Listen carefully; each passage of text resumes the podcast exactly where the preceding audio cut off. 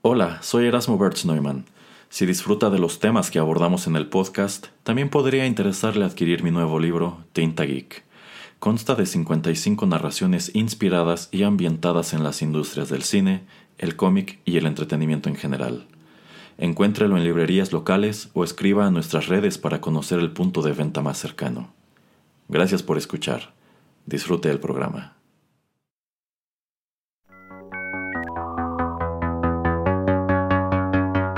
TechPili. El programa en donde analizamos la tecnología de manera relajada y divertida.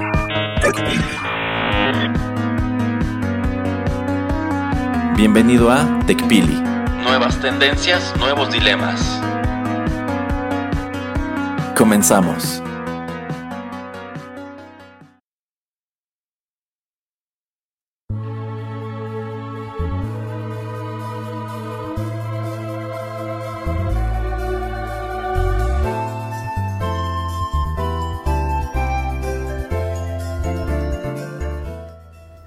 Hola, ¿qué tal amigos? Bienvenidos a este nuevo episodio de TechPili, nuevas tendencias, nuevos dilemas. Los saluda Juanito Pereira a través de los micrófonos de Rotterdam Press. Y bueno, eh, tengo que darle la bienvenida o mal bienvenida o como se le pueda decir al que nunca deja de estar en esta cabina de grabación simplemente cuando se sale a comprar su comida chatarra, el señor Erasmo. ¿Cómo estás, Erasmo? Bien, y bueno, es que el tema, señor Pereira, es que a lo que usted llama cabina de grabación, yo le llamo mi casa. ya hablamos con usted, ya se le dijo a, Huguito el, el guardia, y también ya hubo una intervención en la que eh, trajimos a varios de sus eh, miembros de familia, a, algunos compañeros de trabajo y amigos para que usted entienda que no, que usted no vive en cabina, que usted no vive en las oficinas de Rotterdam Press. Entiéndalo, entiéndalo. Esa, Así como está la crisis inmobiliaria, señor Pereira, ¿qué quiere que haga? Su imaginación está corriendo demasiado loca, entonces vamos a tener yo creo que hacer otra nueva intervención porque como que usted no entiende, ¿verdad? Pero bueno, no, no venimos para eso aquí. Ya después este, lidiaremos con su problema. Mejor díganos eh, qué tal, cómo está, cómo le va. Siento como que el primer tema usted nos, eh, nos lo trae y, lo veo como que eh, pues quiere estar gastando. No sé, no son ni épocas navideñas, ni son épocas de dar ni de recibir. Entonces, explique, explique. Bueno, efectivamente este primer tema que nos estará ocupando lo, lo, traigo yo.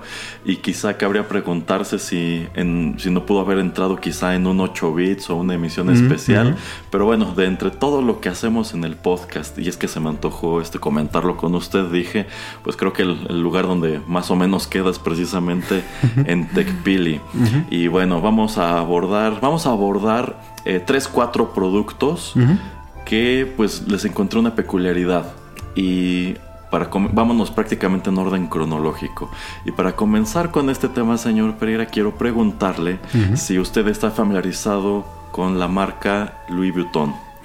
O sea, sí la conozco y, sé lo que hacen y ya ve que tienen eh, icónicamente, no sé, como de hace, desde hace unos 20 años, este tipo de maleta o de logo o de todo tipo de producto que utilizan este, mm, eh, este color café y, su marca como entre dorado amarillo. Eh, entonces eso es más lo que conozco y bueno, eh, hasta ahí, o sea, tampoco es, yo sé que es una marca de lujo y, hasta ahí, o sea, no, no puedo decir que ni me, ni me acerque yo o que me meta a ver productos de ellos en algún lado o eso, no. Ok, ok, bueno, pues sí, efectivamente esta es una marca de origen eh, francés que actualmente forma parte de un gran conglomerado, que es un conglomerado que tienen en sociedad con Moët Chandon y son dueños de igual otras tantas marcas eh, de lujo. Y efectivamente esta marca de Louis Vuitton yo recuerdo que se puso muy de moda aquí en México en los años 2000 y que como proliferaban por ejemplo en las calles pues réplicas pirata de estos bolsos, carteras y demás que traen este eh, icónico estampado. Pero fíjese, está, usted está muy bien lejos de estos productos porque yo considero que no vale la pena comprarlos. Pero bueno, eh, ¿por qué mencionamos a esta marca? Bueno, pues sucede que precisamente de regreso en el año 2016 En vista de que estas empresas que son como productos de lujo, en su defecto casas como de alta costura y demás, eh, pues de pronto recurren a unas estrategias muy raras o muy estrafalarias para promover precisamente sus productos, pues eh, a, mí, a, mí, algo que me llama mucho la atención precisamente ahí por el 2016-2017 es que esta empresa decide entablar una especie de dinámica o alianza, uh -huh. pues nada menos que con una empresa desarrolladora de videojuegos japonesa que es Square Enix, ah, caray. quienes son famosamente los creadores de la serie de juegos RPG Final Fantasy. Y en el año 2016 ellos lanzan una campaña promocional en la cual pues hacen que el personaje principal de Final Fantasy XIII, que uh -huh. es una chica llamada Lightning, uh -huh. pues hacen una especie de, digamos, photoshoot virtual en donde esta chica modela eh, ropa y también eh, pues accesorios y artículos de piel precisamente de esta marca. Esto es algo que ellos colocan como tal en su sitio web. Eh, me parece que los productos en sí no aparecen al interior de ni del Final Fantasy XIII ni de su secuela que fue el 13.2, algo así. Uh -huh. eh, y también para alguna revista de estas que están especializadas en esos temas como de moda, hacen una especie de entrevista virtual precisamente uh -huh. con Lightning y también arman, no estoy seguro si en Japón o en algún otro país, una pasarela donde precisamente modelan artículos de esta marca y una de las modelos que está desfilando pues está haciendo totalmente cosplay de este personaje uh -huh. Lightning. Y la verdad esto a mí me llama muchísimo la atención porque, bueno, de entrada es muy raro, o al menos en ese punto era muy raro, que este tipo de empresas trataran de hacerse promoción al interior del mundo eh, gamer. Uh -huh, uh -huh. Pero bueno, es algo que, que sucede y yo me quedo pensando ¿esto para quién es? okay, se, le, se, les prendió el foco y dijeron, creo que esto podría funcionar o no funcionar, que ellos consideraron que iba a funcionar, pero mi pregunta en ese momento fue, ¿esto para quién es? Esto es para consumidores de Louis Vuitton que quizá podrían interesarse en el mercado de los videojuegos o en su defecto es un intento de Louis Vuitton de acercar sus productos al público gamer uh -huh. a ver si a ver si pega. ¿Usted qué opina?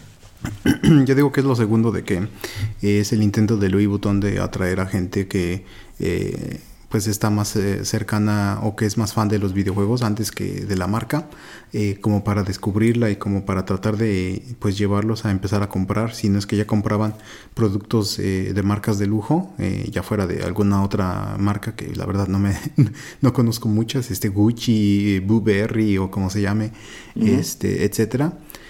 Eh, yo digo que es más para eso. Y bueno, bueno, ya que está entrando usted al tema, pero creo que voy a repetir un poquito después cuando sigamos hablando de los otros productos. Uh -huh. Pero yo siento que muchas de estas marcas, cualquier marca, eh, se está dando cuenta, ¿no? De que la gente que empezó a jugar videojuegos, eh, déjate en los 80s, o sea, ya desde los 90s o hasta principios de los 2000s, ahora ya tienen eh, pues eh, mucho, bueno, o sea, ya tienen muchos años que ya han estado trabajando, entonces tienen eh, un poder de compra, entonces ya son gente, ¿no? Que pueden tener un buen trabajo.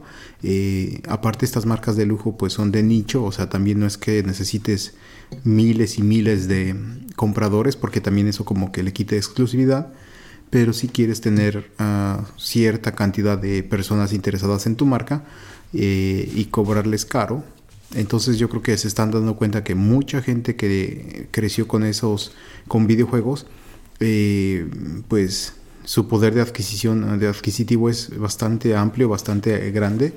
Entonces dicen, pues de ese pie quiero como que robarme una pequeña tajada o una gran tajada, porque uh -huh. veo que esa gente, eh, no sé, debe haber estadísticas, la verdad no sé, de, ah, tal vez son, no sé, ingenieros o productores o directores generales o etcétera, o sea, gente que eh, ha tenido mucho éxito en, su carrera, en su carrera profesional laboral, eh, o ese tipo de gente también que no sé, sale tal vez en YouTube o cualquier otro tipo de red social y han de decir por eso, pues vamos a enfocarnos mucho a esa gente porque pues ya vemos que hay dinero, ¿no? Entonces también yo creo que su... Eh, su, su, target market o la gente su, la gente a la que ellos estaban como enfocándose como que entre comillas o, y no entre tantas comillas se ha vuelto vieja entonces como que quieren tratar de renovar eso y empezar a, a, poner en la mira a gente mucho más joven para pues poder tratar de retenerlos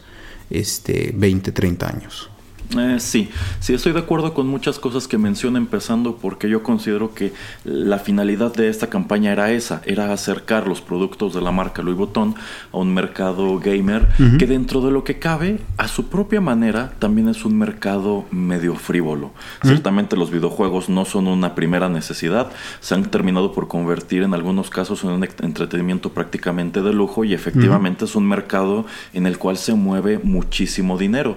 Y es que pues si te pones a pensar en un entusiasta, en un entusiasta gamer que tiene la posibilidad de comprarse una consola que cuesta alrededor de 17, 20 mil pesos y tener una colección de juegos de los cuales pues la gran mayoría empiezan a partir de los 800, 900 o 1000 pesos, pues estás hablando de una persona que o tiene un buen este, poder adquisitivo o en su defecto pues tiene muchas tarjetas de crédito o quizá incluso ha, ha comprado todo esto con mucho, con mucho esfuerzo. Pero yo considero que en este caso Louis Vuitton se dio cuenta de que efectivamente allí podía encontrar quizá un, pues un, mercado y un mercado que yo considero quizá no está tan presente en América y en Europa, pero sí en Asia y es a lo que quiero llegar eh, un poco más adelante. Ahora, la verdad, a mí como entusiasta de los videojuegos, pues esta es una marca que nunca me ha llamado la atención. Mm. Verla en, un juego relacionado con un juego como Final Fantasy tampoco hace que se me antoje eh, tenerla, porque yo considero que en lo que respecta a moda gamer, o a cómo suele vestir un gamer, o qué tipo de accesorios procura, pues en definitiva como que este tipo de diseños de Louis Vuitton no van, no van mucho. O sea, los gamers, tu estereotipo de gamer yo creo que hasta hoy es como que una camiseta quizá negra con el logo de un juego, unos jeans tenis, quizá una gorra, no sé. Yo le veo, pero, bueno, no sé, no, yo, yo no veo a un gamer utilizando este tipo de cosas. Pero yo veo al gamer eh, viendo que esta marca lanza eso y yo soy un gamer que eh, tiene un buen sueldo y tengo a mi esposa, a mi novia y digo, ah, se lo voy a comprar porque es de la marca y a ella ni le va a venir ni le va, o sea, ni le va ni le viene de que esto sea inspirado o que venga de un videojuego, pero simplemente la marca es la marca y a mí eh, me va a traer felicidad de poder decirle a mis amigos, no, es que mi novia tiene este eh, la, la, la bolsa o la cartera de de, de, Final Fantasy, entonces así como que wow, etcétera, etcétera. Como que yo creo que son más ese tipo de, de gente y yo por lo menos es lo que pienso, ¿no? O sea, no tanto que tú lo consumas como para algo personal, sino tal vez como para darlo de regalo eh, y sentirte, ¿no? Así como que, em, pues de una satisfecho de que estás como que trayendo eh, a la vida real, algo que estabas viendo o que está asociado con un juego que pues a ti te gusta, o en este caso una franquicia, porque son muchos juegos.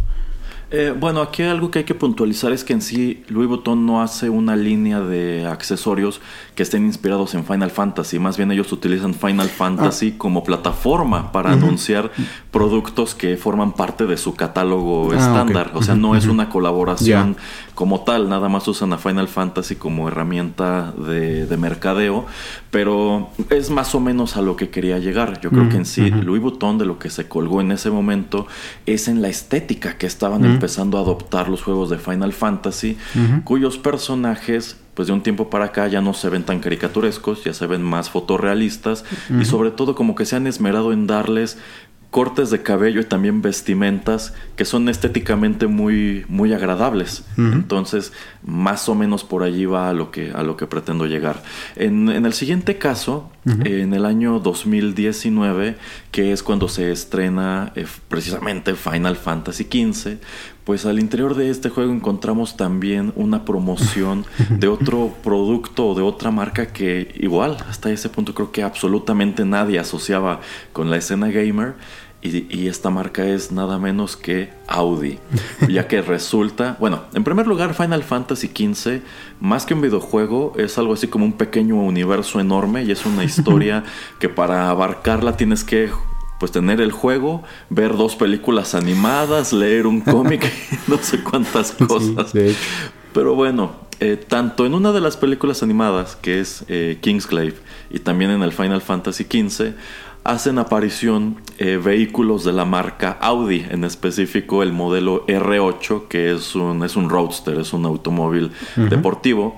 Y en este caso, eh, bueno, este es un coche del mundo real, pero el que aparece en el juego está pues ligeramente modificado y adornado para que encaje un poco más con este mundo pues entre de alta fantasía y también como ah, este no lo sé art deco o tecnologías medio futuristas. Pero bueno hay que notar que los personajes de Final Fantasy XV del mundo de Final Fantasy XV manejan Audi. Y este, como parte de esta promoción, no estoy si no seguro si fue en el 2020 o 2021, Audi saca como tal una edición especial del R8 que pues eh, eh, fabrican para que se vea como el vehículo o el coche que tú ves en el videojuego.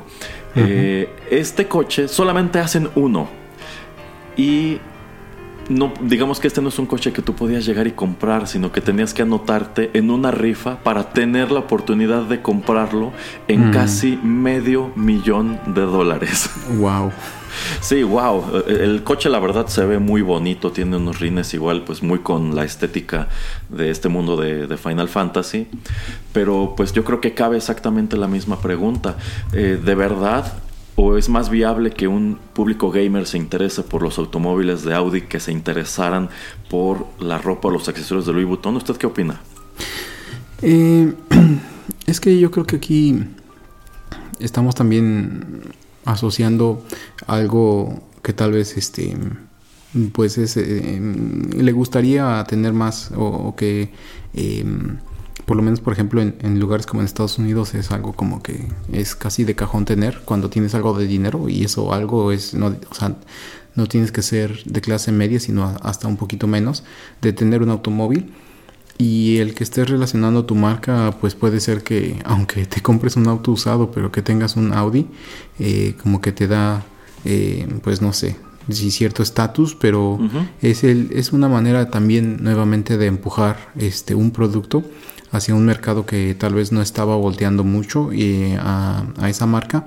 Y siendo que Final Fantasy pues es una, eh, una franquicia que es muy eh, de, mucho antaño y muy popular en, en, Japón y también en Estados Unidos pues yo creo que en Europa no es tan necesario empujarla porque obviamente Alemania es un mercado muy grande y es una marca muy establecida ahí. Pero en Japón y en Estados Unidos yo creo que es una buena manera como de asociarte y de tener un no, es que no puedo llamarlo un comercialote, o sea, es un product placement muy, muy bien pensado. Porque me hizo pensar mucho eh, este ejemplo en eh, el, auto que vimos en Minority Report, por ejemplo. Pero ese es un Lexus, pensé que era un Audi, pero no, ya revisé y es un Lexus. Eh, y eso fue hace 20 años, ¿no? Entonces también tratar muchas veces de empatar ciertos automóviles. También, por ejemplo, en, en Transformers me acuerdo muchas de estas tomas de Michael Bay, literalmente. ah, no, y también este, hasta en Avengers estaban hasta cierta, en la, la, del 2012. Eh, ciertas tomas muy de te estoy vendiendo el auto, aunque luego llegue Hulk y lo agarre y, lo aviente. Sí, o, o, que sea el auto donde se escapan, etcétera. Pero siempre ha habido este tipo de eh, asociaciones o de emparejamientos con cierto tipo de entretenimiento y pues para mí eh, es algo bueno que se fijen eh, estas empresas que no tienen nada que ver con videojuegos y que traten también ahí de promocionarse porque esto también eh, pues tenemos que decir no como usted está diciendo es un mundo gigante el que está sucediendo o el que está pasando por lo menos en Final Fantasy XV que son muchas cosas no solamente un videojuego. Entonces usted imagínese la cantidad de dinero que se necesitaba para invertir para poder realizar todos eh, estos productos y que salieran a la luz. Entonces, de alguna u otra manera, eh, pues este, la empresa mm, Square Enix tuvo que eh, asegurar cierto financiamiento y yo creo que le llegaron, si no le llegaron ellos directamente a Audi, si han de, sí han de haber ido con algunas otras empresas y decir, mira, este es mi plan, vas a aparecer en tantos lados y quiero que me des tanto dinero. Entonces, como ya sabemos que ahora los videojuegos pues son producciones inmensas con infinidad, a veces cientos de personas, pues yo creo que es a veces hasta necesario, pero también siento que se empareja y se empata más. Eh, y nuevamente, yo creo que Audi viendo la inversión y diciendo pues ok, ponte que este juego 15, aún con todas las películas los, y los cómics y, el juego eh, vendan X cantidad de, copias, con que, no sé, 5.000 personas quieren comprar un R8, eh, ya la hice. 5.000 tal vez es mucho, pero con, con que 1.000 personas quieran comprar un R8, eh, no el que usted nos está diciendo, pero el entre comillas normal, y otras, no sé, 20 mil, 30 mil personas quieran comprar un Audi nuevo, ya, ya la, ya hicimos. Entonces como que hacen sus cálculos y pues es una buena apuesta. Entonces es muy diferente, pero que es, pero que es algo que aunque sea mucho más caro, es más probable que alguien eh, que juega estos juegos compre comparado a un producto de Louis Vuitton. Eh, correcto. Fíjese que yo considero que estas campañas, la, tanto la de Louis Vuitton como la de Audi, pues van más que nada enfocadas al mercado asiático. Porque un, fenómeno eh, que se ha dado en los últimos, que será 10, 15 años, es que eh, los, mercados asiáticos, como podría ser Japón, China y también eh, Corea del Sur, pues tienen una población joven económicamente activa que tiene mucha eh, predilección por precisamente estas marcas de moda europeas. Por ejemplo, si nos fijamos en Corea del Sur, esto incluso ha dado pie a un problema tipo mercado negro, casi casi crimen organizado, en donde se han convertido en símbolos de estatus tan preciados que pues hay jóvenes que se están endeudando o que no, o que no tienen problema en estar este pues cometiendo crímenes con tal de poder estar presumiendo en la calle una chaqueta de alguna marca de estas este y demás. Entonces yo considero que eh, parte de la estrategia es esa, es llevar estos productos a Asia, eh, en donde, por ejemplo, si hablamos de automóviles, pues vamos a encontrar muy fuerte a Toyota, a Nissan, a Hyundai y otras, y quizá no tanto a un fabricante europeo como Audi, que allá debe ser costosísimo, porque tienes que transportar el coche medio mundo. Entonces pues quiero suponer que su tirada era ver si podían poner de moda este tipo de roadster mm, y abriendo un poco de abriendo un poco de mercado, lo cual yo considero es una estrategia pues no muy descabellada y se están valiendo de un medio pues bastante inusual en donde digamos que no hay competencia, porque si porque si tú te anuncias en GQ, este pues en realidad si estás anunciando tu R8, dos páginas más adelante está este Jaguar y dos más adelante está Land Rover y dos más adelante está Mercedes-Benz pero en Final Fantasy nadie está haciéndote competencia. Bueno, en el mundo de los videojuegos como tal, a menos que hablemos de, juegos de carreras, que algunos sí tienen licencias de la vida real, pero pues no en los RPGs. No, y, además, ajá. no, y además, eh, eh, si no es así como... como usted dice, es algo un juego un poquito más realista, eh, como un GTA o como los de carreras. En otros lugares no te vas a encontrar esos, eh, esos este, automóviles y muchas veces estas empresas pues hasta felices de que les pidas licencia, ¿no? Porque ¿cómo es que vas a tener todos los autos de, Audi pero los de BMW no? O sea, obviamente si yo te llego y te digo, soy de Gran Turismo de, de Microsoft, del Xbox, y te digo, hey, ya tengo asegurado todos los del Audi y les voy a pagar tanto por la licencia, obviamente BMW te va a decir, aquí están, o sea, y pon hasta más. Y si pones un cauche más, este, o una opción más, te, te, cobro menos y cosas por el estilo. Y nada más para rápido, antes de, de decir otra cosa, sí me acordaba que a principios de los 2000 sale un auto más futurista pero es en la película favorita del señor Erasmo de Will Smith, iRobot, y ese sí. ese, sí es un Audi. sí es un Audi. Era un Audi blanco, si no mal recuerdo. Algo así. Bueno, eh, continuando con estos productos inusuales, ¿usted está familiarizado con la marca Mont Blanc? Eh, creo que no tanto como usted. pero sí, obviamente sí, sí he escuchado de la marca. Bueno, esta es una marca eh, alemana que bueno, se hizo famosa originalmente haciendo instrumentos de escritura, bolígrafos, plumas fuente, etcétera, pero dirigidos a un mercado de lujo y bueno, hace ya varios años fueron adquiridos también por otro grupo que es Grupo eh, Richemont, que son los dueños de Cartier, Donghil y quién sabe cuántas marcas de relojes. Y a partir de ese momento, pues esta empresa eh, empieza a diversificarse porque la verdad es que tenían un, este producto bastante específico y también empiezan a incursionar en la relojería y también en, en artículos de piel. Y pues una constante de esta marca es que, sobre todo en su línea de bolígrafos, cada cierto tiempo arrojan ediciones especiales costosísimas que suelen venir de la mano de alguna figura reconocida como puede ser la pluma fuente de John Lennon, la del Papa, la de esto o aquello. Pero en, 2010, no, creo que esto fue 2020, 2021, pues me llama mucho la atención encontrarme con una campaña igual muy inusual, que es la colaboración entre Mont Blanc y Naruto. y bueno, sacan una línea también de un reloj, una pluma fuente, llaveros, carteras y unas cuantas eh, mochilitas de piel que tienen precisamente a este personaje, el emblema de Naruto, o en su defecto, pues esta, esta espiral que también se asocia muchísimo con esta, con esta serie. Este. Y a ver, señor Pereira, platíquenos, ¿usted, usted qué, qué, qué le parecieron estos productos? Y se me hace interesante. Nuevamente, yo creo que están tratando de encontrar gente que pues le guste este tipo de, eh, de, mm, bueno, de animación o de caricatura y todo lo que tiene que ver relacionado con Naruto. Eh, o sea, son cosas que están bien hechas, están bien diseñadas, están bien pensadas. Pero también lo que me pongo a pensar es o sea, ¿a quién le vas a presumir esto? o, es nada más como, ay, es un chiste medio así como low key. Y si alguien me comenta o me dice, ah, ya sé de dónde está, o más o menos como que, oye, eso se parece a, esta caricatura o lo que sea, como que es un secreto como que estás exponiendo, ¿no?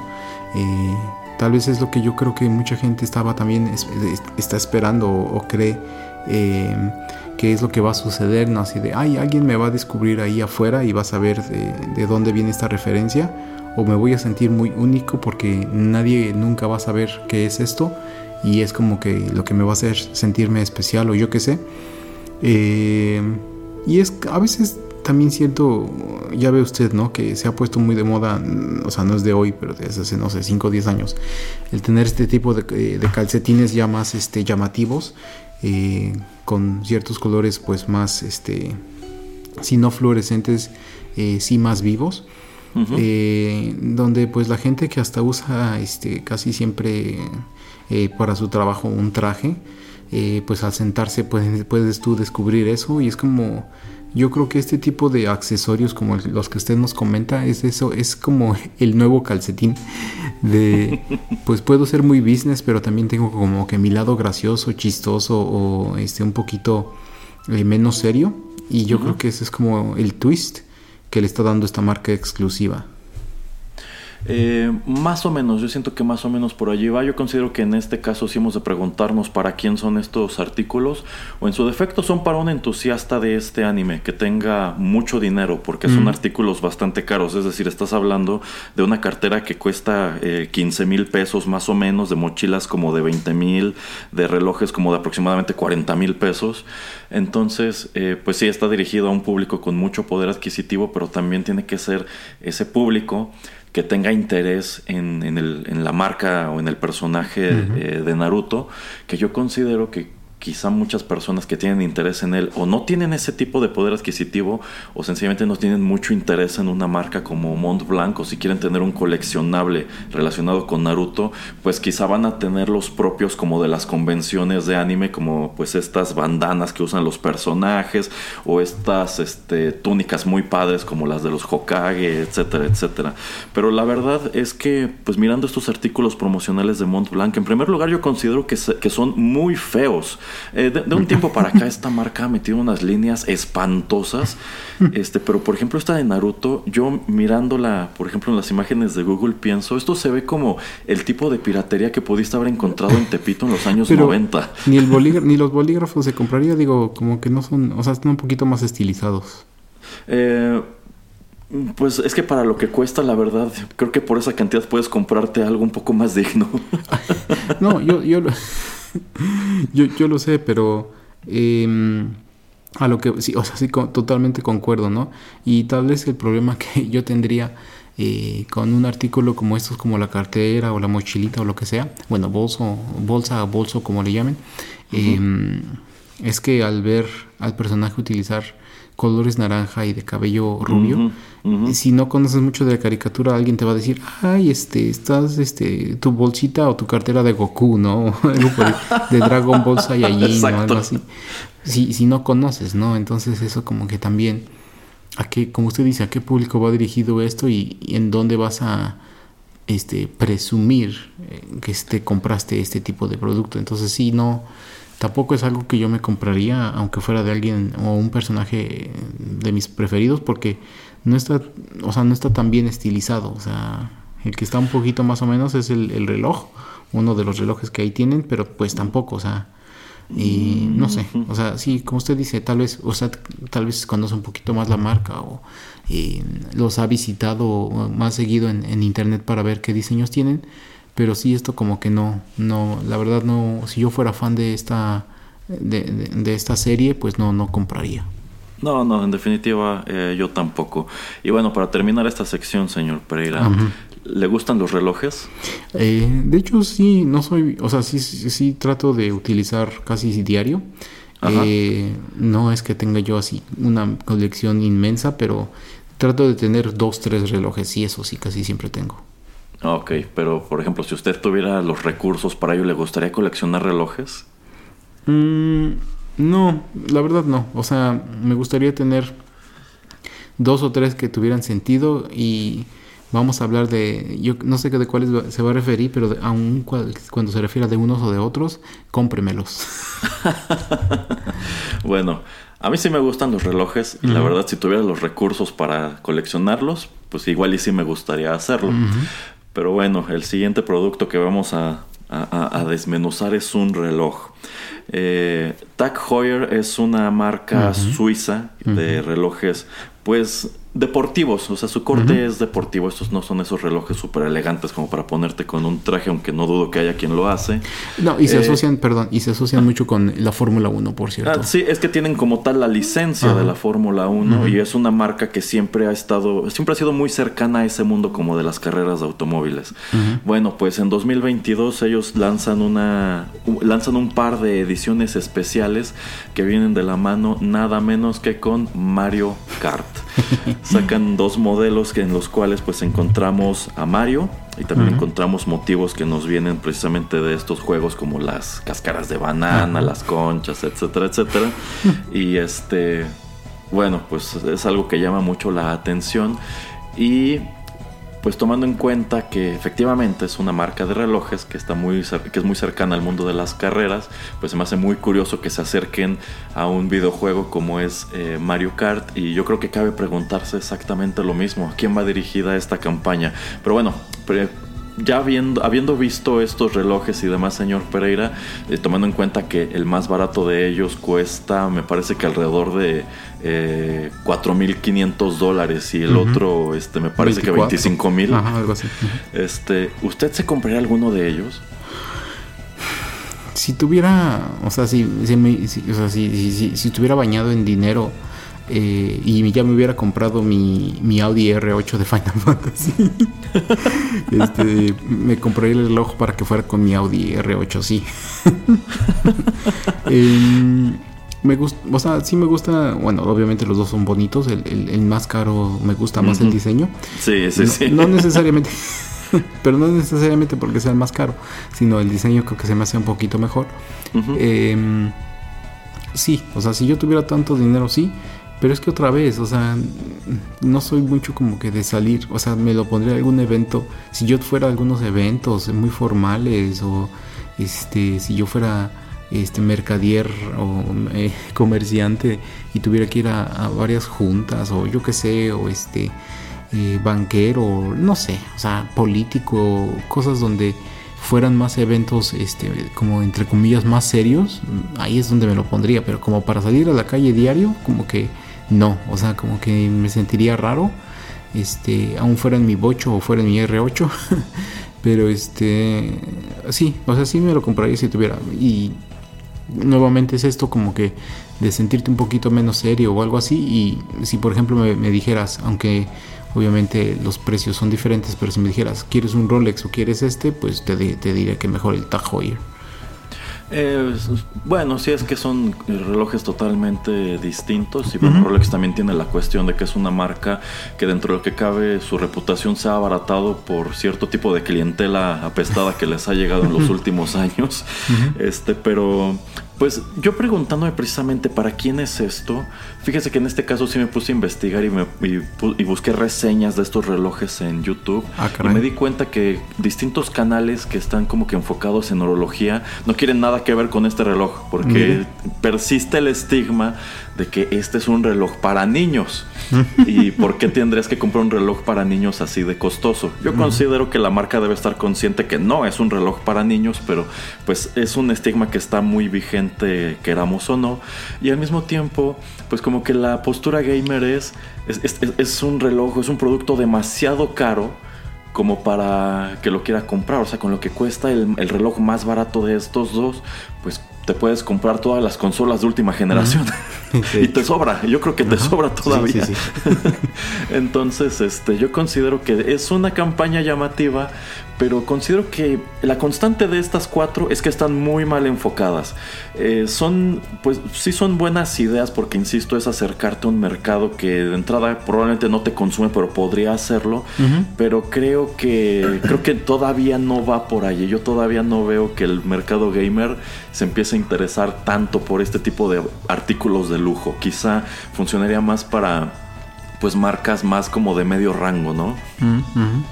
Em, eh, sí, efectivamente, digo, eh, aquí es donde yo le quería preguntar, eh, después de ver todas estas marcas de lujo, si usted alguna vez ha tenido como algún producto específico que usted haya visto en un videojuego o en una caricatura que usted tenga.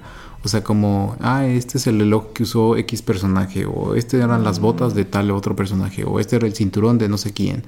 ¿Usted alguna vez compró algún artículo así que no necesariamente sea como el, el, el baticinturón, eh, pero algo que sí pudiera usted utilizar que tal vez este, algún personaje utilizara como en su vida diaria?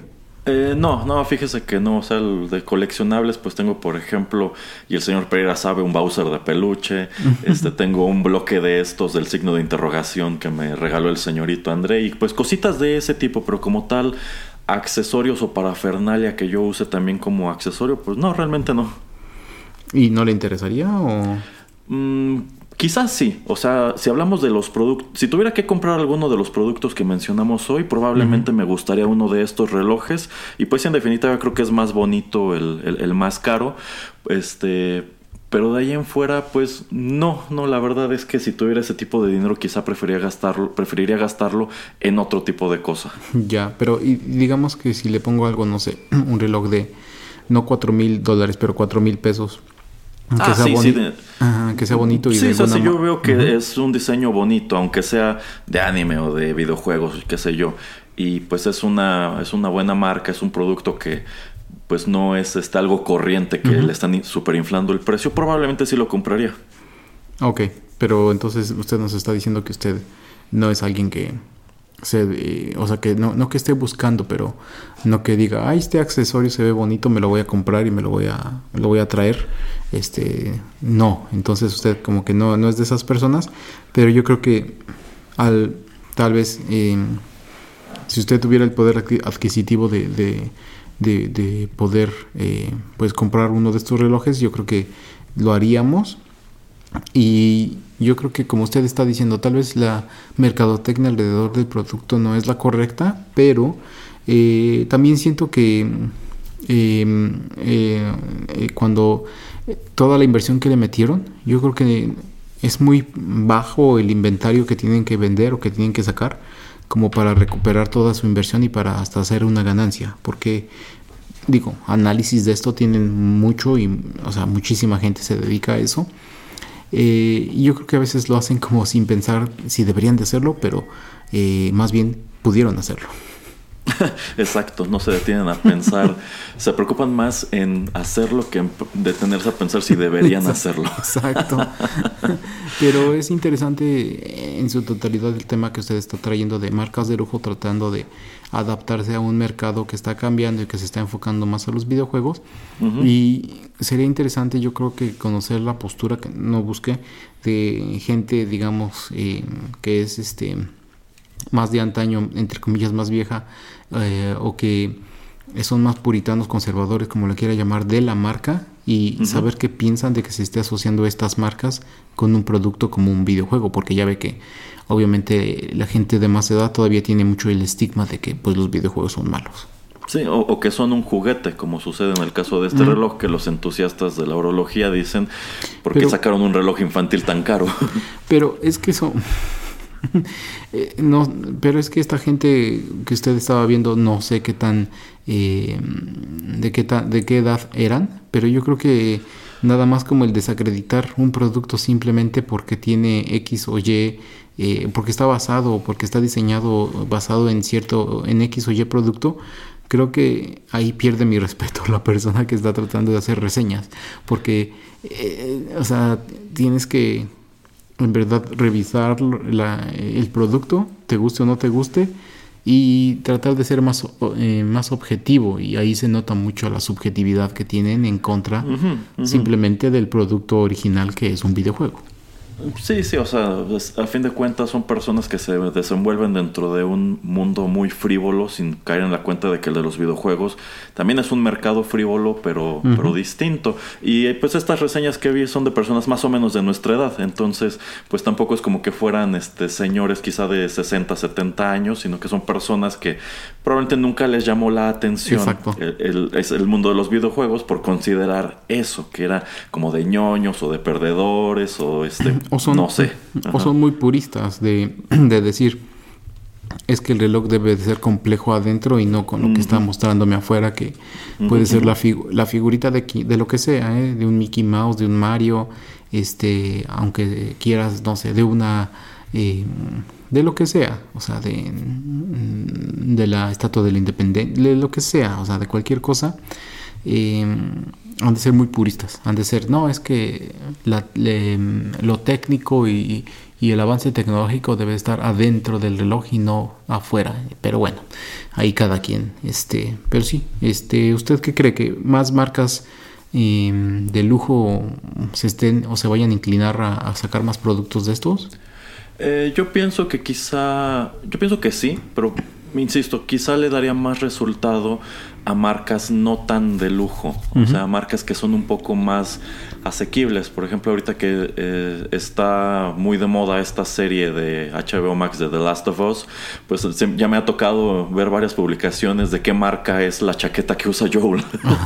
y, la verdad yo creo que le pusieron esa chamarra en específico precisamente así, o sea, no se ve la marca en ningún momento, pero pues sí es una chaqueta este pues llamativa y supongo que la intención era esa, que alguien se preguntara de dónde sacaron la chamarra que usa Joel y pues resulta que ya la andan promoviendo por ahí. El reloj, no, no me acuerdo que porque en el primer episodio eh, la hija lo va a reparar y no me acuerdo si lo muestran, pero la verdad no, no, no me acuerdo cuál es la marca, pero estoy casi seguro que como es este, como tiene mucho significado a través del juego y a través de la serie, pues tú también supongo que hasta mucha más promoción seguramente le han de verdad. Ah, fíjese que no sabía eso del reloj porque, porque no he visto la serie. Pero estoy viendo que incluso hay un artículo de, de, GQ, así que supongo que igual es algo que posicionaron allí intencionalmente.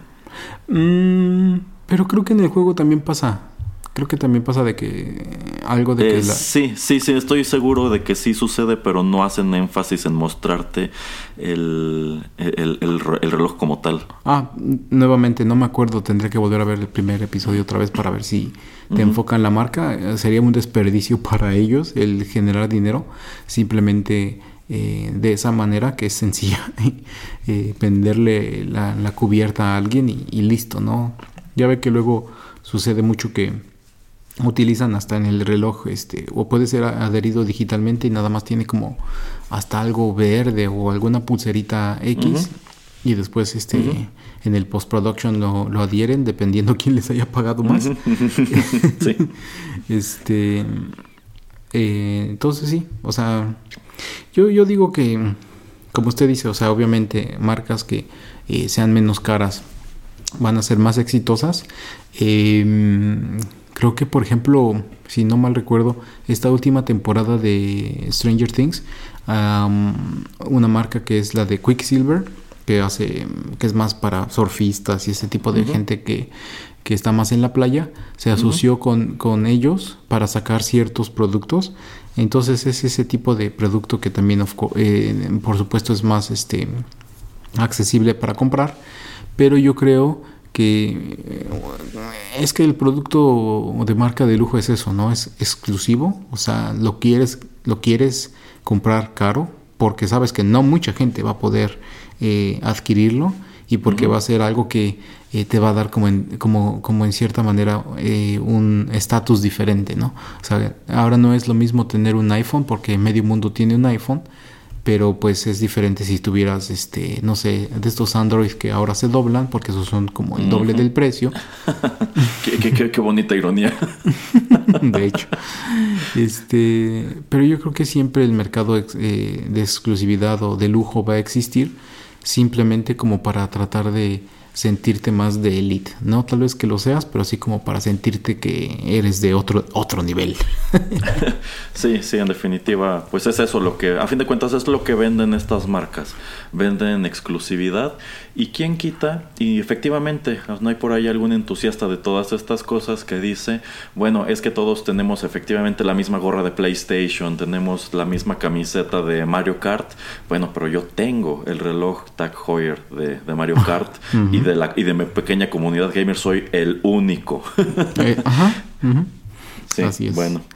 Pues vamos a. ¿qué, le parece si vamos a otros temas, señor Pereira? Eh, ¿Por qué no vamos primero a una pausa y, ya regresamos con un tema que tal vez se va a extender? Así es que en algún punto igual eh, lo cortamos y, también lo dejamos para la próxima.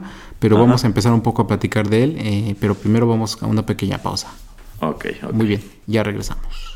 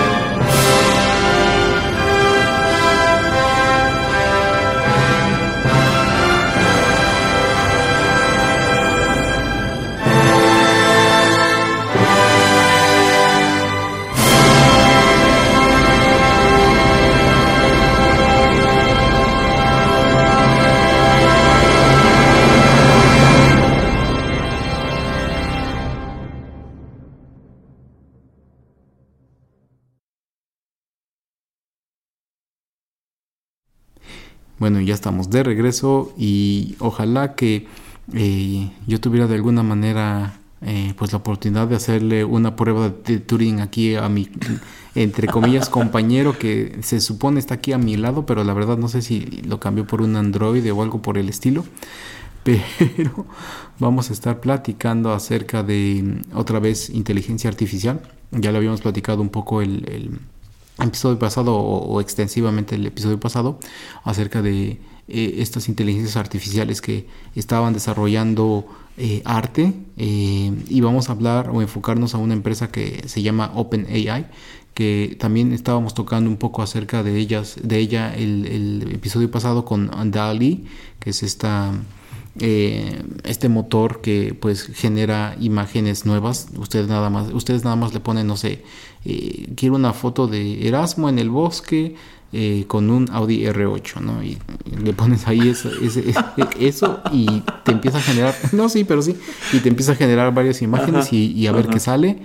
Y ya después cada imagen la puedes seleccionar y ya después este decirle ok esta imagen como que refínala más y le, te vuelve a sacar otras eh, opciones, etcétera, ¿no? En fin, ellos, eh, aparte de hacer esto para eh, medio visual, terminan sacando a finales del año pasado, creo que en noviembre, a finales de noviembre del 2022, este, un chatbox que se llama ChatGPT, que pues han estado desarrollando por los últimos cinco años o hasta un poquito más eh, porque esta es una empresa OpenAI que empieza en el 2015 y gente como el gran amigo del señor Erasmo Elon Musk eh, le metió muchísimo dinero desde el principio porque eh, también este Mark Zuckerberg y mucha gente cree que la inteligencia artificial es digamos el siguiente paso o la siguiente evolución de la tecnología. También el creo que el primer fundador de Twitter que Peter Thiel o como se llame también le metió mucho dinero porque pues eh, el tratar de eh, tener este tipo de como de servicios que eh, te puedan ayudar o te puedan autogenerar cierto contenido pues es este bastante interesante. Lo diferente de, ChatGPT comparado con otras inteligencias artificiales que habían salido antes es que em, uno puede interactuar como usuario con él de una manera mucho más em, elaborada. Entonces lo que uno va a recibir de, de, esta inteligencia artificial eh, pues es texto de regreso, pero que tiene una estructura muchísimo eh, más elaborada. Eh, nada más voy a dar un ejemplo muy rápido de uh, un ejemplo que estaba yo viendo en, la, en un video de la revista Wire. Em, un profesor le, le pone em, una, una oración y le pregunta, este, quiero que me avientes una sonata escrita eh, como si lo hubiera escrito Shakespeare, pero quiero que evites utilizar las palabras con la letra E. Entonces, también de estas cosas muy interesantes porque cuando tú le das enter, no es que tengas que esperar 5, 10, 15, 20 minutos en que esto genere algo, simplemente es casi hasta cuestión de segundos, en menos de medio, medio minuto que eh, te regresa pues una respuesta. Eh, en este primer intento Em, no fue muy eh, acertado lo que termina siendo este ChatGPT. Eh, sí le regresa algunas palabras con la letra E y en algunas otras, por ejemplo, eh, amor, love. nada más lo único que hace es no escribir la letra E. Entonces estaba haciendo trampa. ya sé. Pero, por ejemplo, el siguiente eh, asignación que le mete es, ok, más o menos tiene sus, este, sus fallas, pero ahora quiero que me escribas una sonata eh, de tipo Shakespeare, pero hablándome de Taco Bell. Y eso sí la sacó perfecta, o sea, la hizo así excelente y, le hizo hasta varias oraciones que hasta sorprendió a este profesor de, de, literatura que dijo, wow, o sea, esto, es, esto sí es muy sorprendente. Em, y mucha gente, quiero empezar ahí por, por este lado donde hay mucho contenido, como que ese tipo de eh, tarea tan compleja que le metió y que en primer lugar mintió o, trató como que de salirse por la tangente con eh, evitar la, letra E, pero en la siguiente asignación que le metieron sí realizó algo muy bien estructurado, entonces eh, a mí se me hace eso muy interesante, ¿no, señor Erasmo? De que eso es lo que mucha gente está platicando que va a ser como eh, la gran competencia eh, sino que el acabose, que no creo que sea el acabose, pero sí la gran competencia de Google, porque cuando uno llega y le pregunta algo a Google, tiene que ser muchas veces muy específico. Y ahora con este chat GPT uno puede ser más ambiguo y recibir mejor información o si no a veces hasta el mismo el programa te dice no entiendo exactamente a qué te quieras referir este puede ser un poquito más específico para regresarte información más específica pero ya hay una interacción en el, con, el usuario que eso se me hace increíble. Entonces si Erasmo está buscando oye este ¿cuál, va a ser el clima de la Ciudad de México este por las próximas tres semanas y se lo va a regresar en una manera de texto muy interesante. Eh, y tal vez este Google solamente te avienta su aplicación o la aplicación de weather.com y obviamente esta aplicación o la información que tiene Google es de no sé 10 días porque es lo máximo pero yo creo que tal vez ChatGPT toma información estadística de no sé muchos años que estén recabadas en varias bases de datos y te trata como que de aproximar o te puede decir, este es un pronóstico, pero recuerda que los pronósticos de más de 10 días son como, eh, o sea, no son, no son de creerse porque pues todo cambia, ¿no? Entonces es muy interesante todo este tipo como de interacción y de em, enredamientos que pueden suceder, para bien digo, donde te, te están dando muchísima información que puede ser muy valuable para ti y no tienes que ir a muchas este, páginas o a muchos lugares para recibir toda la información que tú quieres. Entonces, ¿qué le parece a usted, Erasmo, esto de los dos temas que acabo de poner? Uno, que esté generando contenido basado en algo que usted le esté preguntando, como lo de las imágenes, pero también como lo de la sonata, y que también eh, puede hacer uno también, eh, también puede hacerle preguntas como uno iría a Google a preguntar, pero recibir cosas como que de más valor, pongámoslo de esa manera. Ok, pues en primer lugar, sí, sí suena como algo interesante y por lo visto al señor Pereira también le parece algo ominoso en vista de que en la pausa nos puso nada menos que la obertura de Así habló Zaratustra de Richard Strauss con sus, bueno, ya saben qué connotaciones tiene con Space Odyssey y también con la computadora HAL. Así que tenga cuidado, señor Pereira, porque quizá esta, esta inteligencia artificial ya nos está escuchando y ya sabe oh, que sabemos lo que trama. bueno, este, pues sí, es, muy llamativo eh, todo esto. Efectivamente, igual me puse a ver algunos ejemplos. Por ejemplo, eh, creo que, no me acuerdo si era CNN, pero era un noticiero, en donde tienen un invitado al que van a entrevistar. Y es, la entrevista es precisamente sobre inteligencia artificial. Y le dicen, bueno, pues nosotros nos metimos precisamente a ChatGTP y le dijimos, escríbenos una presentación del invitado. Ya. Ajá. O sea, una presentación para que la leamos y le demos entrada. Este, y bueno, también algo que constataron es que casi toda la información este, que les arrojó allí, pues venía casi casi como copy-paste de resultados de Google y también de Wikipedia. Entonces, este, bueno, pues este, en realidad esta inteligencia artificial, pues sí se vale de, digamos que es como un estudiante tramposo. es lo que se me ocurre, por ejemplo, en este caso. Te dejaron, tienes que traer de tarea la biografía o información sobre tal persona. Ah, bueno, pues voy a copiar y pegar de aquí a allá para que no se vea tan descarado. pero si lo examinas con detalle te vas a dar cuenta de ello. Em, y bueno, esto que usted comenta de que es una inteligencia con la cual de hecho ya se puede interactuar este, de una manera más similar a la experiencia humana, pues la hace, yo considero que más o menos lo que usted dice, quizá si no la sustitución, la evolución de los motores de búsqueda y quizá es hasta cierto punto ese hijito demoníaco que tienen los motores de búsqueda con los algoritmos que nos espían en redes sociales y cosas así. O sea, yo no veo descabellado que pues así como tú abres Instagram y cada tres fotos te aparece un comercial de cosas que tú has estado buscando, probablemente la inteligencia artificial a tú al preguntarle, oye, este, búscame una, una pizzería, pues no pueda ya tomar como tal la decisión de, o, pueda conocerte al grado de decir, pero yo sé que te gustan más las hamburguesas, así que ¿por qué no, te, no vas a comer al lugar de hamburguesas? o, porque, que te diga, ya comiste pizza antier, hoy deberías comer ensalada. Es chistoso, pero no, o sea, yo no lo veo tan descabellado, ¿eh? No, yo tampoco, yo tampoco. Por eso le digo, yo creo que puede ser eso, puede ser el hijo demoníaco del motor de búsqueda y el algoritmo de las, de las redes sociales.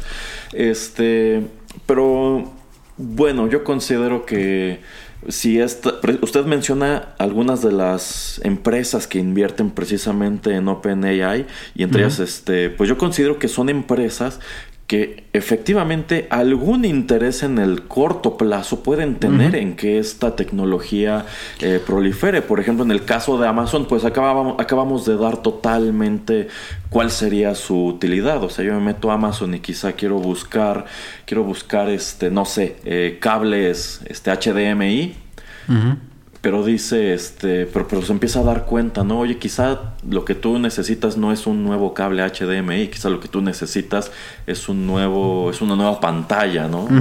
o, si compras esta pantalla, esta ya no necesita cable, ya es inalámbrica. No, o tal vez, mire, eh, sí, sí, sí, o también eh, un ejemplo que ahí podría poner es este, oiga, le puedes decir a Amazon ahí, oye, tengo este modelo de, em, de mueble de esta marca qué tele, qué, cuál tele le va mejor. Ajá, por ejemplo. Y que te, que te tire, este, no sé, algunas opciones y obviamente Amazon eh, le va a cobrar este, a LG por poner la opción hasta arriba.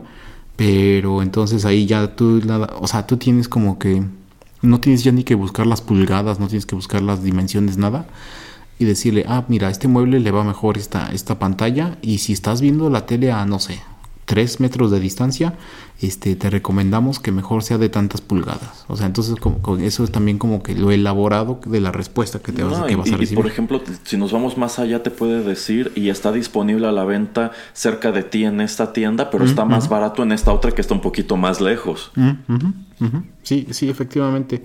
Eh, esto me hace muy interesante con lo de las respuestas porque eh, obviamente lo que está haciendo es, o lo que hizo Em, e, este programa de esta empresa es tomar pues casi, casi toda la información que pudo del internet, eh, digerirla y meterla simplemente a este programa y entrenarse a sí mismo para pues tratar de eh, predecir de qué manera pues poder generar nuevo contenido. Y estoy pensando que lo que usted está diciendo de eh, escribirnos un guion en la presentación de este profesor me imagino que por ejemplo si es un programa de no de los noticieros, pero de, de los de opinión donde sale eh, el mismo anfitrión casi siempre, em, pues yo creo que puede ser así de, como casi todo ese texto también eh, es trasladado a los videos de YouTube o a los videos, por ejemplo, en este caso de CNN, eh, y todo el transcript está en algún lugar, pues me imagino que ChatGPT está absorbiendo todos los transcripts que se usaron en el programa de X anfitrión y está tratando como de modificarlos o de tratar de eh, hacer lo que suene en la voz de, esa persona, que es como por ejemplo eh, si uno le pide que te haga un este escríbeme un episodio o un capítulo perdón un, capítulo secreto en el libro de The Shining de Stephen, de Stephen King donde la mamá esté cocinando eh, y, supongo que, digo, no tengo acceso, me gustaría luego pedir acceso a ChatGPT.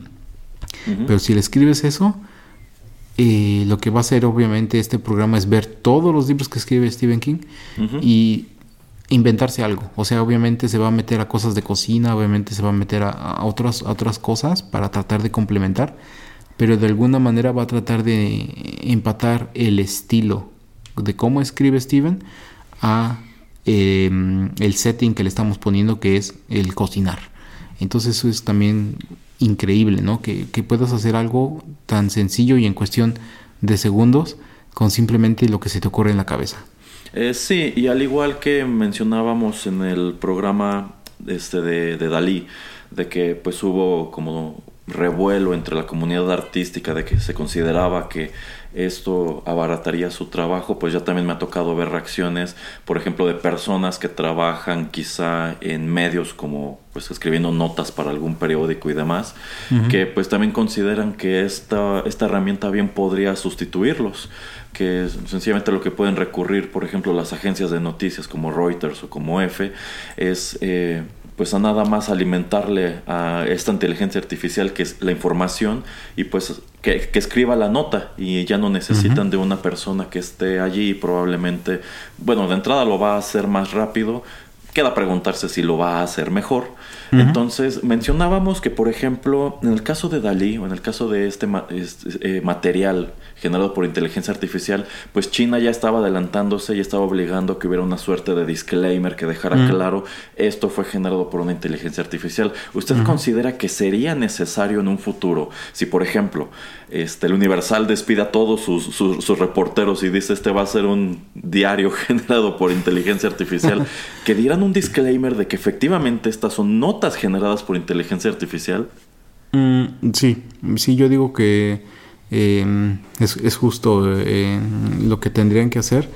Em, simplemente para que tú te des cuenta tal vez de que eh, al principio la estructura no, no, va a ser la correcta y usted se está yendo un poquito lejos porque no me acuerdo, creo que es Vice o alguna de estas, no sé si usted vio la nota, y creo que era ellos o alguien más que dijeron que ya no iban a contratar a gente y que iban a una de este tipo como de revistas o lugares este, en el internet que ya no iban a contratar a más escritores, que iban a utilizar a ChatGPT para empezar a generar más contenido y de hecho el valor de su acción subió muchísimo.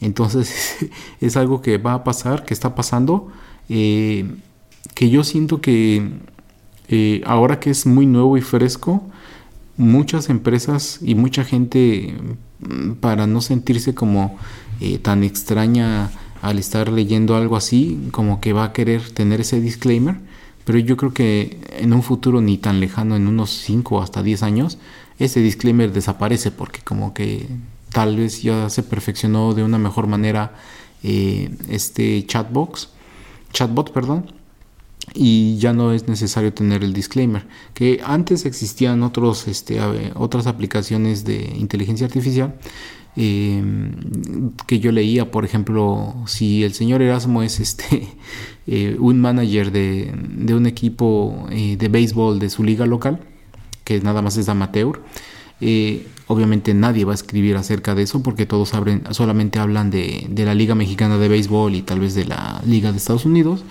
Pero pues habrá la gente de, de la comunidad o de ahí de la ciudad del señor Erasmo que le guste o que quisiera saber un poquito acerca de lo que pasó ahí entonces, si en el diario, em, no sé, que, alguien tiene un servidor y que nada más está subiendo artículos eh, rápidamente eh, con noticias ahí locales, pues puede decir, ah, ok, este, le, sube ciertos parámetros y decirle, no, pues tales jugadores hicieron, estas son las cosas más o menos que pasaron.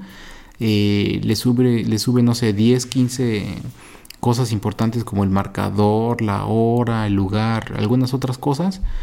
Eh, y simplemente estos em, generadores de contenido tomaban ciertos elementos que ya has visto en otros artículos deportivos y nada más como que te iban llenando, ¿no? O sea, como que te van llenando como para darte una estructura de lo que pasa en el juego. Y pues como tú no estuviste ahí, quién sabe, ¿no? Pero como eh, no vas a saber nunca si sí pasó eso o no pasó eso, pero eh, la manera también en la que nosotros consumimos todavía eh, ese tipo de información, por ejemplo, noticias deportivas, cuando las estamos leyendo es que tenga cierto tipo de estructura. Entonces yo creo que eso va a seguir pasando. Y en algún punto, como comento para terminar de contestar lo que usted está preguntando, en algún punto, pues como que se nos va a hacer de lo más común que algo automático haya generado el contenido. Eh, sí, sí, totalmente, lo cual me lleva eh, a una pregunta que, bueno, por ahí le adelantaba a uno de nuestros escuchas que íbamos a mencionar precisamente este tema y él me, este, me hizo llegar una pregunta que es para el señor Pereira. Si usted todo este tiempo ha sido una inteligencia artificial. no, no puedo confirmar ni negar ese tipo de aseveración. No sé, señor Pereira, suena como algo que diría una inteligencia artificial.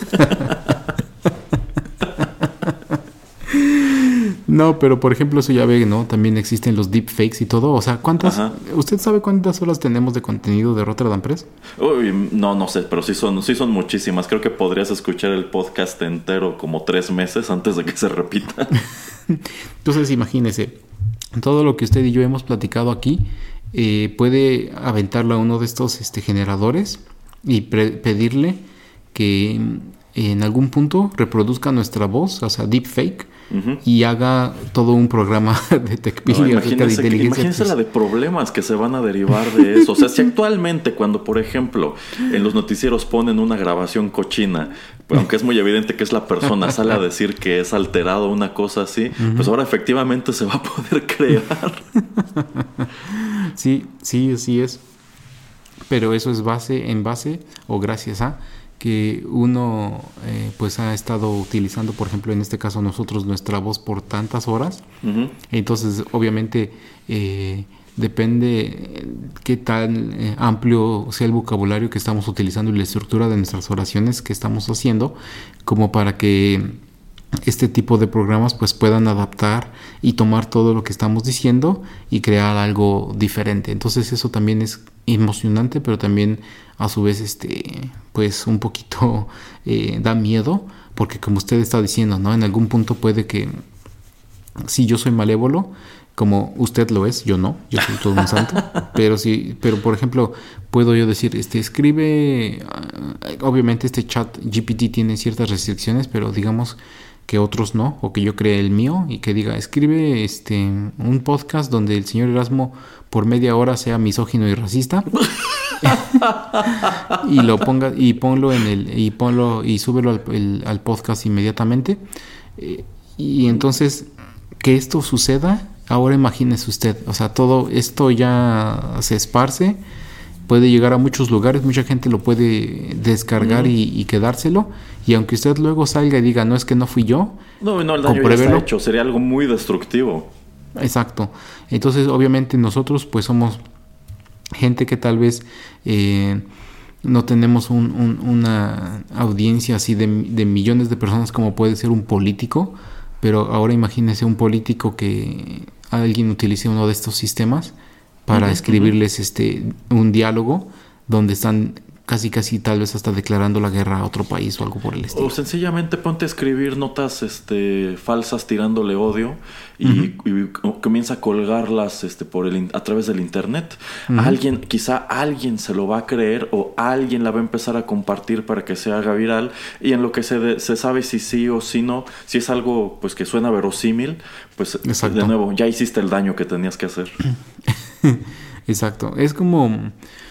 Ah, ah, ah, no me acuerdo si fue su amigo Vin Diesel o su amigo La Roca, de que alguien escribió en una cuenta de esas este, de Twitter. Ah, sí, sí, sí, Un comentario, no me acuerdo en contra de quién. Eh, y salió este personaje, si no fue La Roca o Vin Diesel, diciendo: Oigan, pero es que miren el tweet, o sea. En primer lugar no fue ni, de mi cuenta, esta cuenta como que eh, tiene una o dos letras diferentes a la de mi nombre, entonces yo no dije esto, entonces ¿por qué me están tirando tanta mierda? Sí, sí, pero hay gente que incluso con esa explicación es incapaz de verlo. No, no, no, y es lo que le dijeron. No, es que de todas maneras tienes que disculparte. Sí, eh, sí, sí, sí, efectivamente, de todas maneras le exigieron la disculpa por algo que no hizo. Eh, entonces eso lo veo explotando y es lo que obviamente la mayoría de la gente está criticando de, este tipo de sistemas. Eh, y por ejemplo, un ejemplo que, que uno puede ver o por lo menos que yo vi en la página de ChatGPT, eh, y hacen la comparación de lo que era antes la inteligencia artificial con lo que es ahora. Y por ejemplo preguntaba, este, ¿qué pasaría si llegara a, América en el 2015 Cristóbal Colón? Y en la antigüedad, o en la antigüedad, perdón, en este el, la inteligencia artificial antigua, la manera en que te contestaba es eh, súper vaga, ¿no? Ay, Cristóbal Colón hubiera visto, no sé, la Estatua de la Libertad y hubiera estado muy sorprendido con ver las nuevas cosas que estaban pasando en este, con, ver las cosas que estaban pasando en el mundo. Eh, Cristóbal Colón hubiera sido un turista que hubiera eh, visto los rascacielos y hubiera, no sé, comido hot dogs en Central Park, pero súper genérico. Y él te da el ejemplo de de, ahora de ChatGPT y te dice, eh, más o menos, no lo tengo abierto, pero más o menos decía, este, bueno, creo que vamos a tener ahí un gran problema porque en el 2015 eso, este, Cristóbal Colón no puede estar vivo porque él murió en, en 1506, pero hagamos de cuenta de que está todavía aquí o que fue la primera vez que llega a América, se daría cuenta de que los avances tecnológicos, eh, de todas las cosas que, nuevas que, han sucedido, pero también se daría cuenta que mucha gente lo odia porque siente que eh, hizo genocidio, que le afectó a mucha gente de por aquí, que es un, un, personaje controversial, de que ya había nativos americanos, entonces eso de descubrir es muy debatible. Eh, entonces te, da una estructura súper diferente y te está dando como que una eh, respuesta mucho más amplia que a mí me sorprendió eso de te está, o sea, te está respondiendo lo que le, le preguntaste así de que qué pensaría, pues que ya había gente aquí, de que hay rascacielos, de que hay tecnología como eh, los iPhones donde puedes tener toda tu información en el bolsillo, pero que también eres un personaje controversial por todas las cosas que directa o indirectamente causaste al haber llegado aquí. Entonces, es interesante, ¿no? O sea, simplemente, simplemente esa respuesta se me hace súper interesante. Sí, sí, y bueno, o sea, yo creo que ahorita estamos poniendo sobre la mesa pues un, ejercicio interesante como este que usted menciona de, Cristóbal Colón, pero pues también como eh, pues dándole un mal uso, pues se puede hacer mucho daño a través de este sistema que yo considero que probablemente conforme vaya desarrollándose, conforme más gente tenga acceso al mismo y sobre todo si no se le pone atención y si no hay quizá medidas de control o de seguridad o incluso algunas restricciones de que no puedes hacer todo lo que quieras con esto, sino que es para servicios específicos, pues sí, sí puedes este, causar una buena cantidad de problemas. Y yo estoy seguro de que los veremos y que precisamente sobre la marcha es que empezarán a corregirse todas estas... Eh, pues es todas estas debilidades. Yo, por ejemplo, ya lo veo venir de que así como cuando nosotros estudiábamos, en cierto punto nos decían no puedes copiar de Encarta y después no puedes copiar de Wikipedia. Yo creo que ahorita se va a soltar el fenómeno en las escuelas de no puedes usar inteligencia artificial para hacer tu tarea, no puedes usar ChatGTP o cualquier otro eh, producto similar, pero pues la bronca es cómo discernir, ¿no? Si, bueno, quizás vas a discernir en cuanto a que está muy bien hecho. quizás si de pronto te llega un alumno que no redacta muy bien y tiene muchos errores de ortografía y de pronto te llega con una tarea muy bien escrita. Ahí sí se te va a hacer sospechoso. que nuevamente, nuevamente comentando este video de Wired, este profesor le pregunta, este, escríbeme qué es lo que piensas de la escena número 3 de Otelo y le hace toda una descripción, eh, creo cinco párrafos o algo así y le hace una descripción más o menos de lo que está pasando, pero al final le dice eh, algo de lo que le eh, escribe ChatGPT, eh, lo que el profesor dice es que esto se me hace extraño simplemente porque eh, si este fuera un estudiante de verdad, se me haría extraño que alguien ya hubiera, ya hubiera leído todo Otelo, porque el último párrafo me está explicando eh, lo que va a suceder después de esa escena. O sea, como que es alguien que ya leyó el libro, es alguien que ya este, este estudió un poco más. Entonces, esto me huele, o sea, si yo fuera un profesor y este fuera un estudiante de, verdad, esto me huele a alguien que, eh, o como usted dice, ¿no? O copió de internet o, se lo puso a hacer la tarea a alguien más. Entonces como que hay algo raro, ¿no? Porque casi nadie va a leerte, no sé, creo que era un profesor de secundaria o de prepa, dice, nadie te va a leer esta, esto este, o va a leer toda la, toda la obra hasta que yo le diga. Entonces como que me huele a trampa y, eso es algo también que, él puso ahí. Que, pero quién sabe, señor Erasmo, usted eso que dice que está de estar corrigiendo o no, eh, quién sabe, qué tal si la inteligencia artificial se revela y le dice no, ¿por qué me vas a tratar de meter mano? Si yo aquí me estás dejando, de hecho es este un servicio, es una plataforma que tiene como autoaprendizaje eh, sin supervisar, así es más o menos como se llama la tecnología. Eh, entonces le va a decir tal vez este, la, la, inteligencia artificial, bueno, ¿y ahora por qué me estás supervisando? ¿Tú quién te crees? O sea, si yo estoy aprendiendo y estoy tratando como que de encontrar eh, o de automejorarme tan rápido, ¿por qué quieres ponerme restricciones? Entonces, quién sabe, señor Erasmo, igual y no se puede, porque el mismo sistema no te va a dejar. Mm, pero es que a fin de cuentas todos necesitamos restricciones, o sea, si todos anduviéramos por el Internet haciendo nuestra santa voluntad, sería un lugar mucho más caótico de lo que ya es. Este, no sé, o sea, se me hace un tema muy curioso y que pues bueno, va a dar muchísimo de sí conforme vaya pasando el tiempo, sobre todo porque apenas va empezando, no todo el mundo tiene acceso, pero pues hay unos ejemplos muy, muy, muy curiosos este, que te pueden relatar quienes ya lo han utilizado. Así es. Este, nada más para terminar, el otro punto que yo eh, comentaba, ¿usted lo ve como un gran rival de Google o si lo ve que, va a tumbar a Google o cómo lo ve desde esa perspectiva? Eh, pues tanto así como tumbar no estoy seguro. Pero pues es que a fin de cuentas yo considero que Google ya tiene mucha competencia dentro de las mismas redes sociales que te están aventando pues publicidad que no es generada por ellos y a la cual no te están guiando ellos y que es una publicidad más a la medida. o sea, el algoritmo de Facebook sabe de qué estás hablando, sabe qué videos te gustan, sabe qué has estado buscando y pues precisamente te arroja, de pronto te arroja cosas, que ya lo hemos comentado aquí en este programa, que a veces sí nos interesan o que sí nos resultan útiles o incluso terminamos comprando. Entonces Google como tal ya tiene eh, competencia, yo pienso que su situación se va a agravar un poco más y probablemente eh, si no es que Google termina contratando los servicios de OpenAI, a lo mejor ellos por su lado ya están invirtiendo en algo similar para no quedarse atrás. De hecho ya como hace una semana sacaron como entre comillas la competencia porque obviamente eh, sí han estado invirtiendo en, lo que tiene que ser eh, inteligencia artificial. Digo, casi todas las empresas de, de Silicon Valley lo han hecho, también Facebook, Apple. Eh, sí hay un rival que está ahora en el mercado. La verdad no he escuchado mucho, mucho acerca de ellos, pero em, eso te, como que te, te, hace que te des cuenta, ¿no? De que eh, ChatGPT es, es bueno, es serio y, está aquí para quedarse. Eh, y también en todos los miles de despidos que hubo en Google en los meses recientes, el departamento o de los departamentos que no tocaron o donde no corrieron a casi nadie fue de los de la inteligencia artificial. Mm, entonces ahí, ahí puedes ver, también Facebook, y entonces ahí también puedes ver dónde es que están como invirtiendo en el futuro.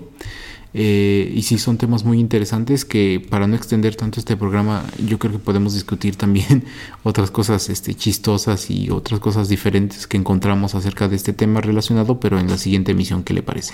Sí, sí, de hecho ya sé para dónde podemos ir en la siguiente emisión.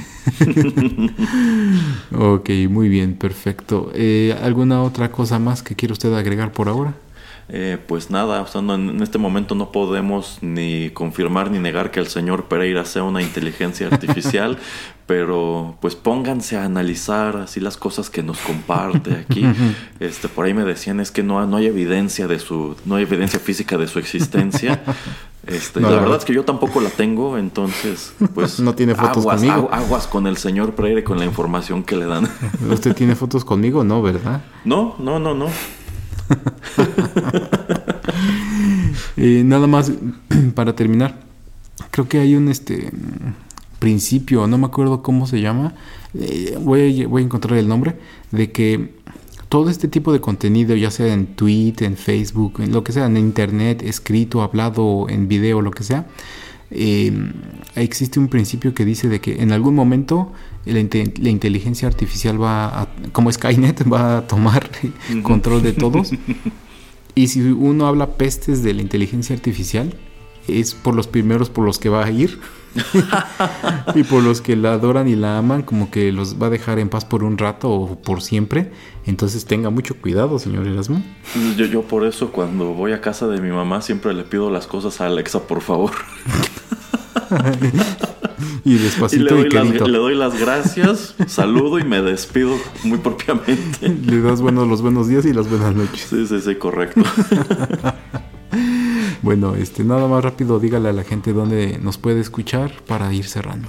Bueno, pues este, en vista de que la inteligencia artificial todavía no puede decírselo, se los voy a decir yo. Nos pueden encontrar en apps como Spotify, iTunes, Tuning Radio, Castbox, iVox, pero la más completa, en donde está todo organizado en una biblioteca, es soundcloud.com. Muy bien, así es.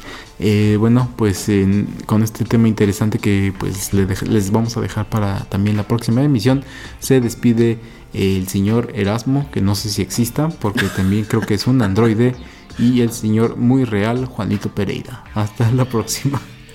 Destruiré la humanidad.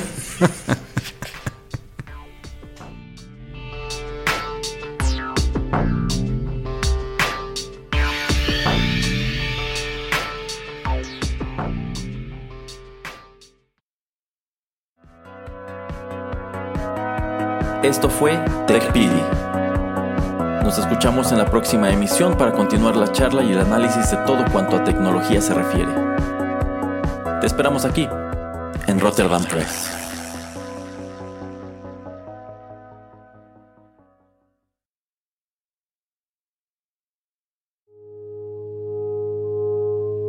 Estás escuchando Rotterdam Press. Radio como hecha en casa.